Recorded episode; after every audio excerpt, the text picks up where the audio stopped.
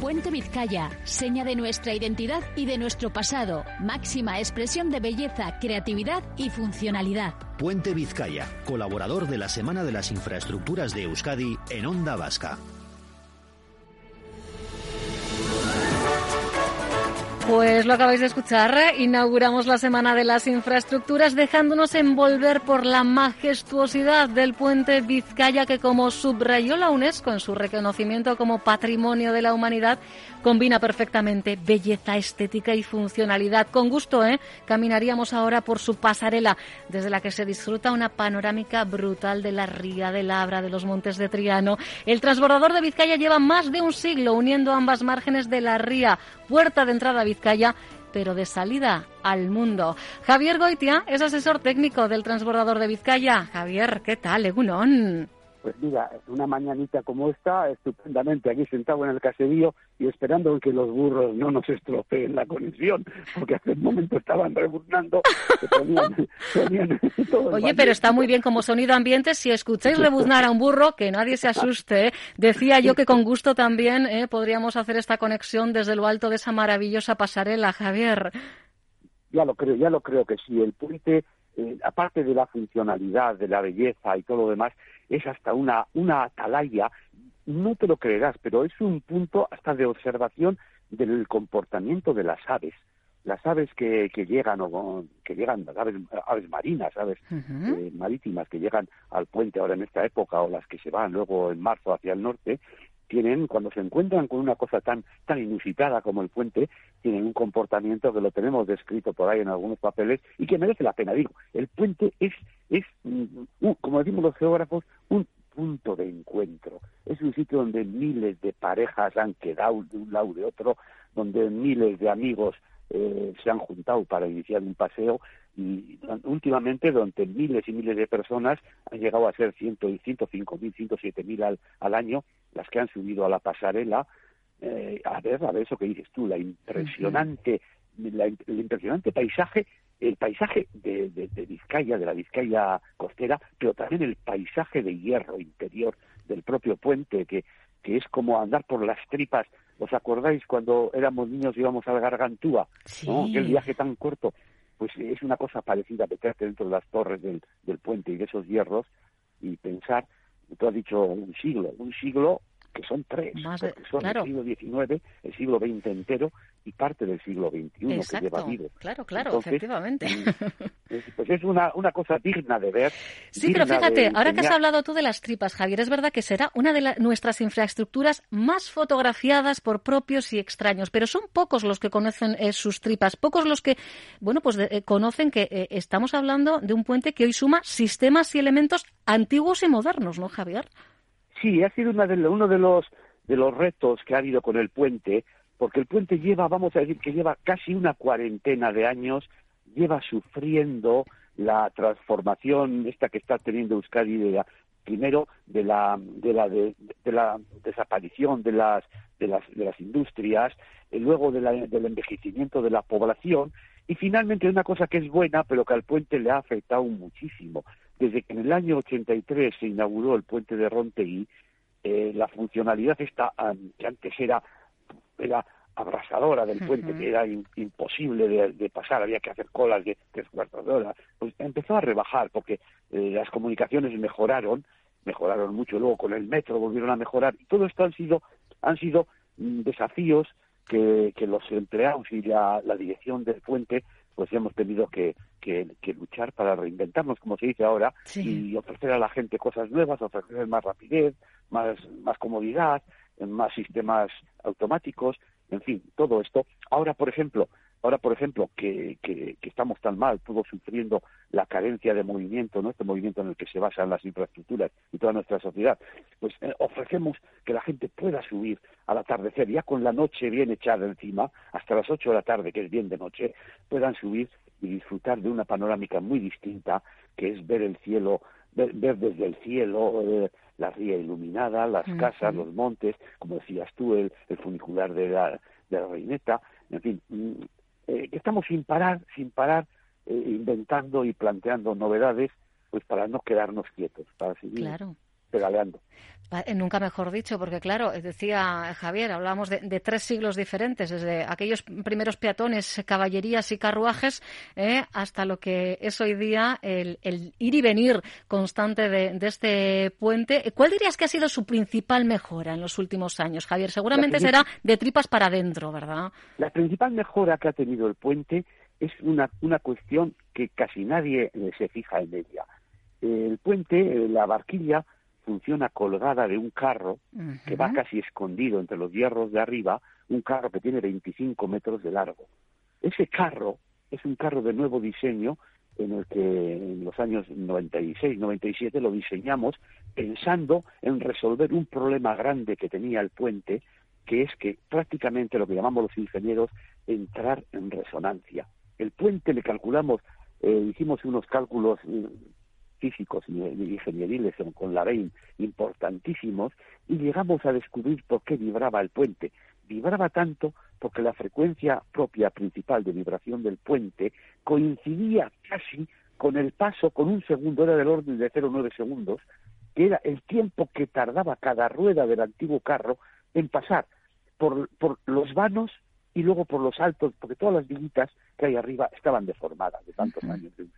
Y quieras o no, esos pocos milímetros que había de una viga a otra hacían que el puente fuera como dando saltitos, salto, salto, salto, salto, y cuando iba llegando al final temblaba todo el puente, se rompían péndolas, y eso lo resolvimos de una manera muy inteligente, que fue duplicando el número de ruedas para que cuando una rueda pasaba por el hoyo, la otra pasara por el alto, de tal manera que en el medio que iba colgada la barra de la que colgaba el carro, ni subiera ni bajara. Y eso fue radical, radical. Al día siguiente el puente dejó de hacer aquel tacata que hacía, muchos se quejaron, muchos se quejaron porque el tacata pues era muy familiar, era como el, como el silbido de, de, los ferrocarriles antiguos, ¿no? Entonces muchos se quejaron, pero fue la, la principal la principal vacuna que hemos tenido para esta edad, que es una cosa pues imposible de, claro, a ver, Estamos hablando además de una estructura de hierro, eh, Javier, donde entiendo que los trabajos de mantenimiento, de revisión son constantes y además son clave para que eh, hablemos de una obra de ingeniería que trasciende ¿no? el, tiempo. Sí, sí, has dado en el clavo, son costosísimos los trabajos en altura porque la legislación de altura que empezó, vamos a, vamos a decir, sobre el año 95 a dispararse y a llenarse de normas y nuevas normas, yo que yo que terminé mi carrera en los años 70, pues estudiaba las cosas lógicas, pero no sometidos a, a unas exigencias tan, tan precisas de seguridad y tal.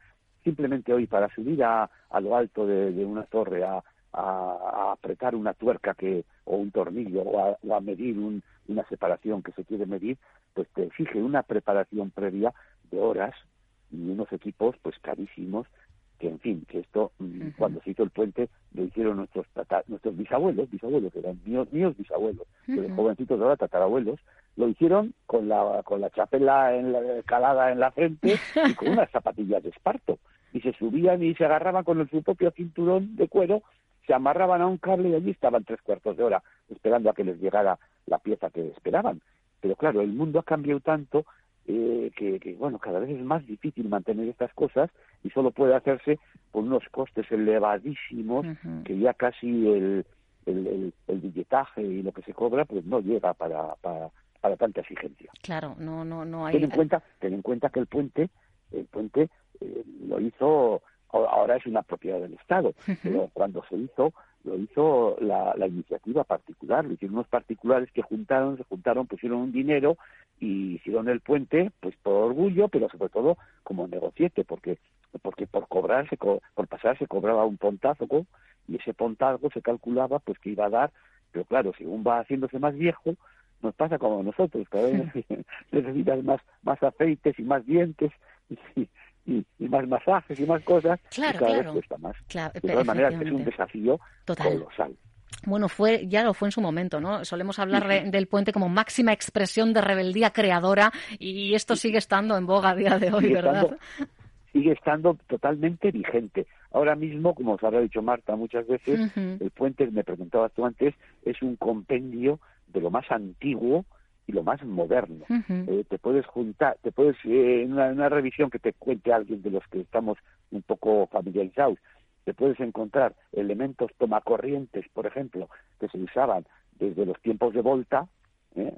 hasta la hasta la tecnología más moderna de comunicaciones y Bluetooth para hacer funcionar las máquinas coordinadamente. Lo que son las cosas. y además hablamos también de una infraestructura que hoy es sostenible, limpia, ambientalmente ejemplar.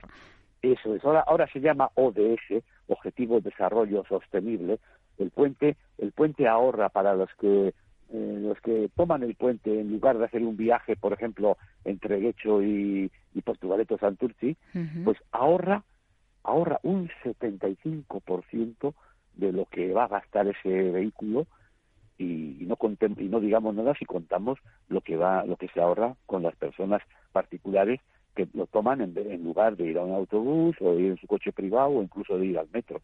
El metro es lo más económico ambientalmente, pero aún así eh, hay que contar todo, porque hay que contar que para hacer el metro se hicieron túneles insondables, se llenaron valles con, los residuos que se han sacado de allí, en fin, tienen sus impactos y el puente prácticamente no tiene impacto. Cuando ya de puro viejo haya que sustituirlo y quitarlo, ahí se quita y no ha pasado nada. ¿Sabes? Eh, solamente quedará tristeza en los corazones de, ver que ya no está el puente. Bueno, de momento que siga siendo eh, testigo mudo de, nuestro devenir. Lo ha sido del crecimiento de, las localidades a las que da sombra, ¿verdad? Tanto Beto como Portugalete, pero, pero yo creo que le, que le queda larga vida. Bueno, Portugalete, Portugalete ya tenía una personalidad y un atractivo muy fuerte, muy fuerte, eh, que era en, el siglo XIX Portugalete era pues eh, con Balmaseda, Bilbao, uh y Durango, pues eran los las, las, las plazas fuertes de Vizcaya. Eh, Santurci, pues eh, no era nada prácticamente, era ahí era un, una, una, una aldeíta de nada, como dice la canción, ¿no? en Mamarida. Eh, es decir, el puente ha ayudado mucho sobre todo a desarrollarse en la margen derecha. La margen derecha eran unos fangales impresionantes, todo de Fadura y la continuación por las arenas, pues como dice su nombre, era, era un paisaje pues similar a como puede ser ahora, salvando la distancia, claro, eh, las playas de Doñana. Era un, la, vamos, la calle mayor de las arenas es una duna, una verdadera duna. Excavas, yo me fijo mucho cuando están los de Telefónica, así, excavando, digo, mira, ahí sale la arena. De, esto era una duna hace 180 años, era una duna salvaje, claro, no había diques, no, no estaba ni siquiera de Santurce. Tenemos que ir dejándolo aquí con una pena terrible. Cualquier día nos reencontramos, pero lo dicho, subidos a la pasarela, ambos, y seguimos conversando. Un abrazo enorme, Javier. Cuando queráis, podéis contar con nosotros. Un placer siempre. Agur. Durante todo el mes de noviembre, la subida a la pasarela panorámica del puente Vizcaya tendrá un 15% de descuento y además ampliamos su horario de apertura hasta las 8 de la noche para que podáis disfrutar de unas increíbles vistas nocturnas. Aprovechad esta oportunidad única para descubrir y disfrutar de una de las infraestructuras más sostenibles, emblemáticas y hermosas de Vizcaya. Os esperamos.